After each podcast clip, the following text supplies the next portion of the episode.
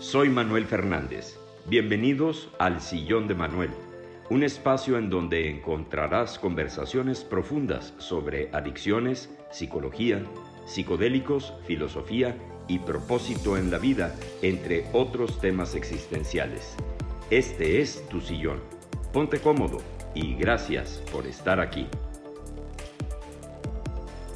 Hola, ¿qué tal? ¿Cómo están? Bienvenidos a un capítulo más de el podcast de El Sillón de Manuel. Mi nombre es Manuel Fernández. El día, el día de hoy quisiera compartir con ustedes eh, un tema que ha sido recurrente en mi vida, que son las noches oscuras del alma o los fondos. Eh, cuando uno toca fondo, es eh, la forma más poderosa o más más bien es la forma más importante para poder encontrar nuestro poderío, porque ya no tenemos nada a nuestro alrededor que nos pueda apoyar o que nos pueda soportar. Es algo que puede parecer eh, complicado decir, bueno, ¿y para qué voy a querer yo tocar este fondo? Eh, la noche oscura del alma es un proceso que eh, puede parecer un tanto difícil de comprender, pero el ser lo escoge. La, noche oscura, si no se identifica, nos puede despojar de todo. Nos puede despojar de la salud, del dinero, de la familia, de la dignidad, hasta de la vida misma. Es difícil identificar y más que nada es difícil aceptar que estamos en la noche oscura del alma. Dices, bueno, ¿y, por qué me está pasando todo esto? Entonces, la mente puede tender eh, rápidamente a la victimización mm, porque le acomoda ser una víctima. Aunque nadie en su sano juicio quisiera ser una víctima, al ego le encanta el victimismo porque lo saca completamente de la responsabilidad y dice, tú tienes la culpa. Eh, el, medio ambiente tiene la culpa, la política tiene la culpa, eh, la Secretaría de Hacienda tiene la culpa, los bancos tienen la culpa, y es una forma muy cómoda de no tomar el poder y no tomar la responsabilidad. La noche oscura del alma tiene un solo objetivo, que cuando la identificamos podemos llegar a tocar el verdadero poder, es el poderío. El poderío conlleva una responsabilidad y eso tampoco le gusta a la mente porque tiende a ser eh, dejada o desobligada, a decir, no, mira, yo no tengo por qué meterme en una camisa de once varas. Sin embargo, las almas más valientes, que somos las que estamos en este planeta, porque pues, es un planeta muy complicado, en donde hay una dualidad, hay una luz y una sombra, que finalmente esa dualidad también tenemos que eh, aceptarla, porque luego pareciera ser que cuando uno está en el camino del entendimiento, no, pues es que yo ya no soy yo ya no soy una persona mala, yo ya no soy una persona corajuda, no soy una persona celosa, cuando la realidad de las cosas es que la sombra es una parte integral del ser humano. Y, de alguna forma pues hay que eh, tener una cierta, tener una vinculación o hasta una amistad con esa sombra, con esa parte oscura, eh, con esa parte oscura porque todos la tenemos. Entonces, cuando entramos en esta zona de penumbra, de la noche oscura, si ya la logramos identificar y comprender que nosotros la pedimos, que es algo que me han preguntado mucho, que me dicen, oye, ¿cómo es posible que estés diciendo que tú pediste la noche oscura? Pues es una realidad. Finalmente cada quien escribió, su propio guion álmico, por así decirlo, con Dios o con el universo o con la matriz antes de llegar aquí bueno, esto es lo que mi alma quiere experimentar. Cuando la identificamos es una forma de disparar el proceso, o sea, disparamos la noche oscura para que la noche oscura se acabe lo más rápido posible y que logremos tocar el verdadero poderío, que, logremos tocar el, el verdadero poderío. ¿no?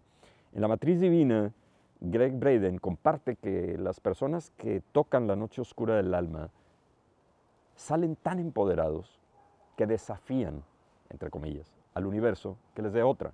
Cuando yo les he compartido esto a mis clientes o a mis pacientes, me dicen, ¿cómo es posible? De, hecho, me tocó dar una conferencia en donde gran parte de la conferencia era la noche oscura. Y cuando les dije, van a pedir otra, muchos se con el término.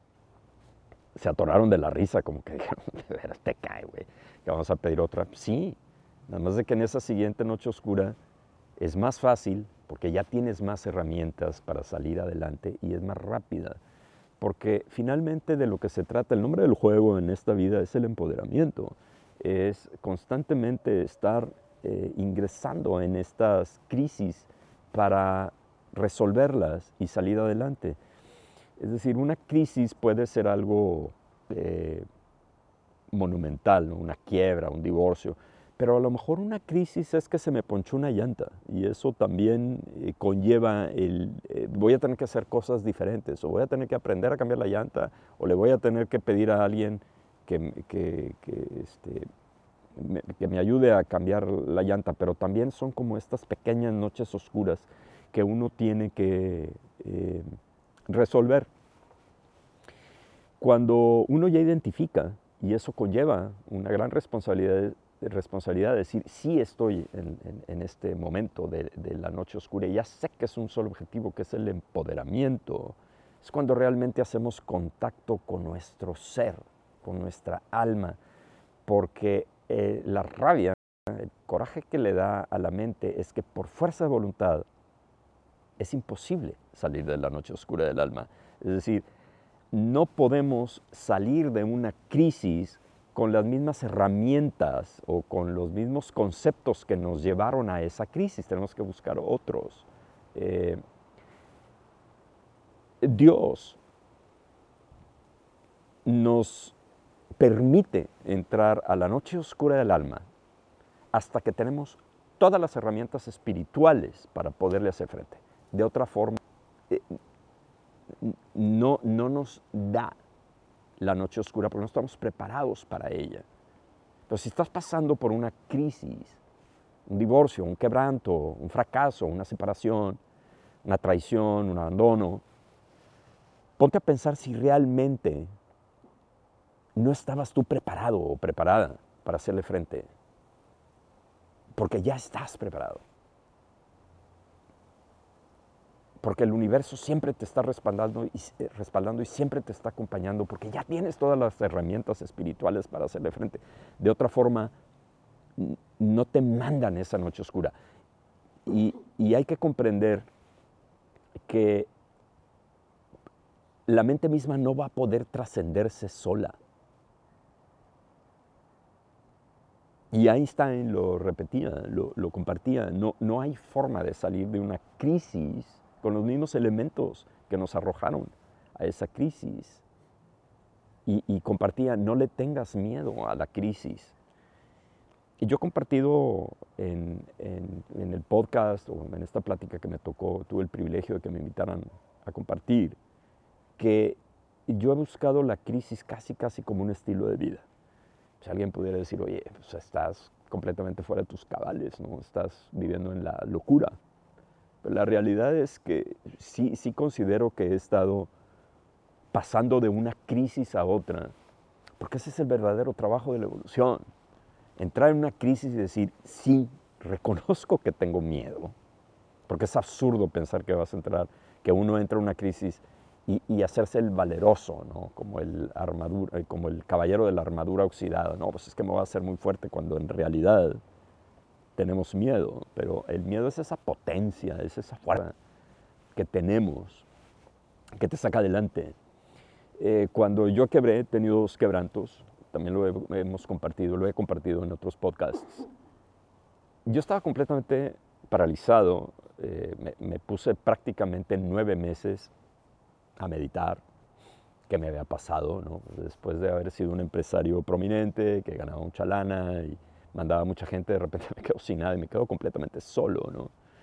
Estaba muy acompañado de mi perrita, Camila, que no sé si está en este plano o no, pero son seres angelicales que te mandan para acompañarte.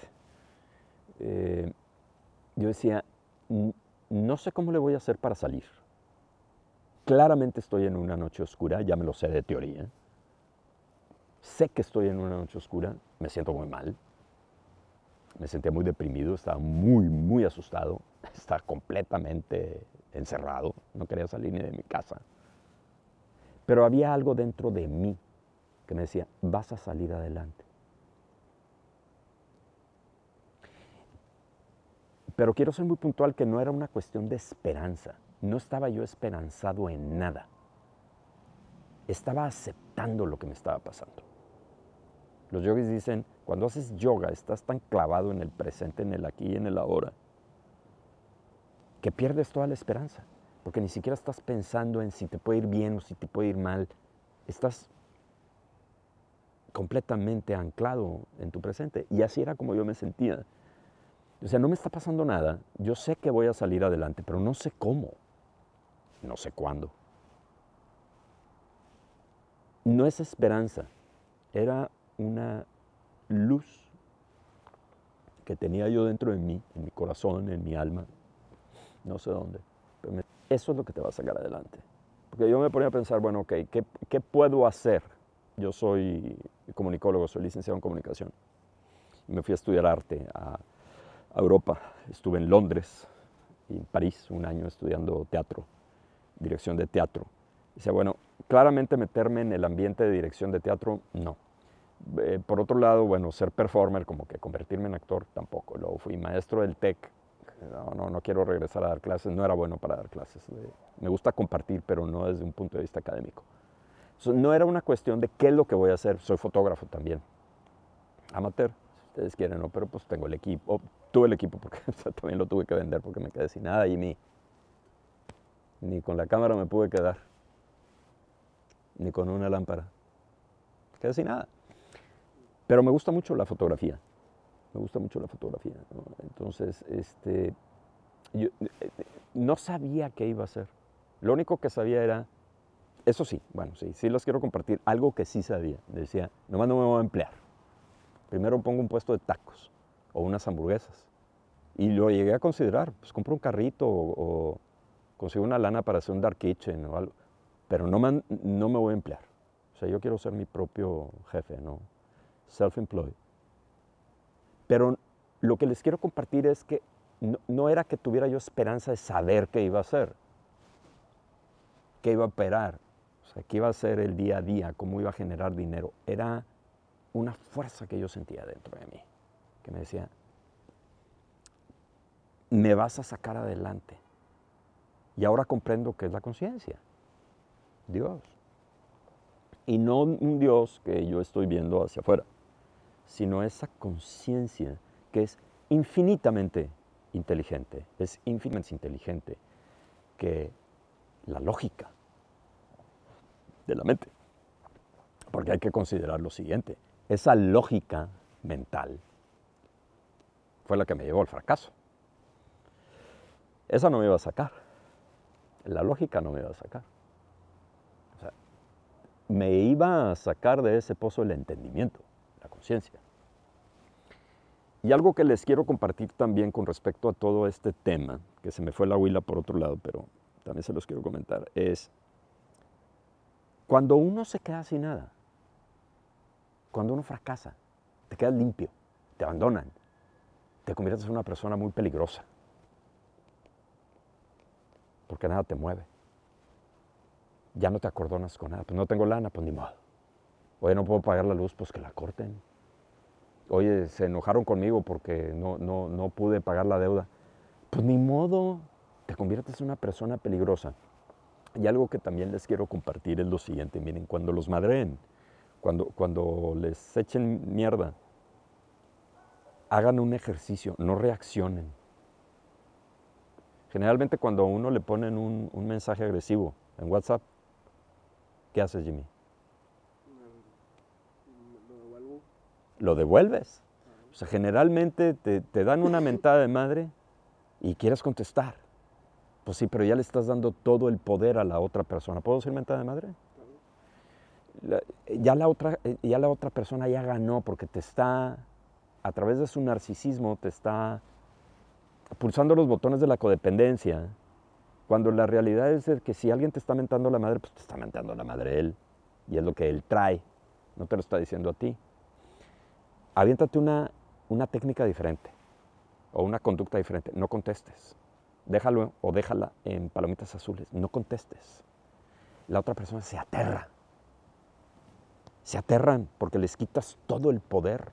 Ya no se lo, ya no se lo entregas cuando no reaccionas. Y es difícil no reaccionar ante la vida. Y decir todo lo que me estás diciendo lo traes tú, no me lo estás diciendo a mí.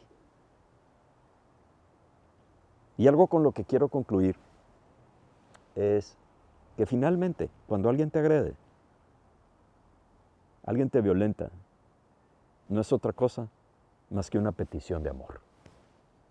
Nos vemos en el próximo podcast.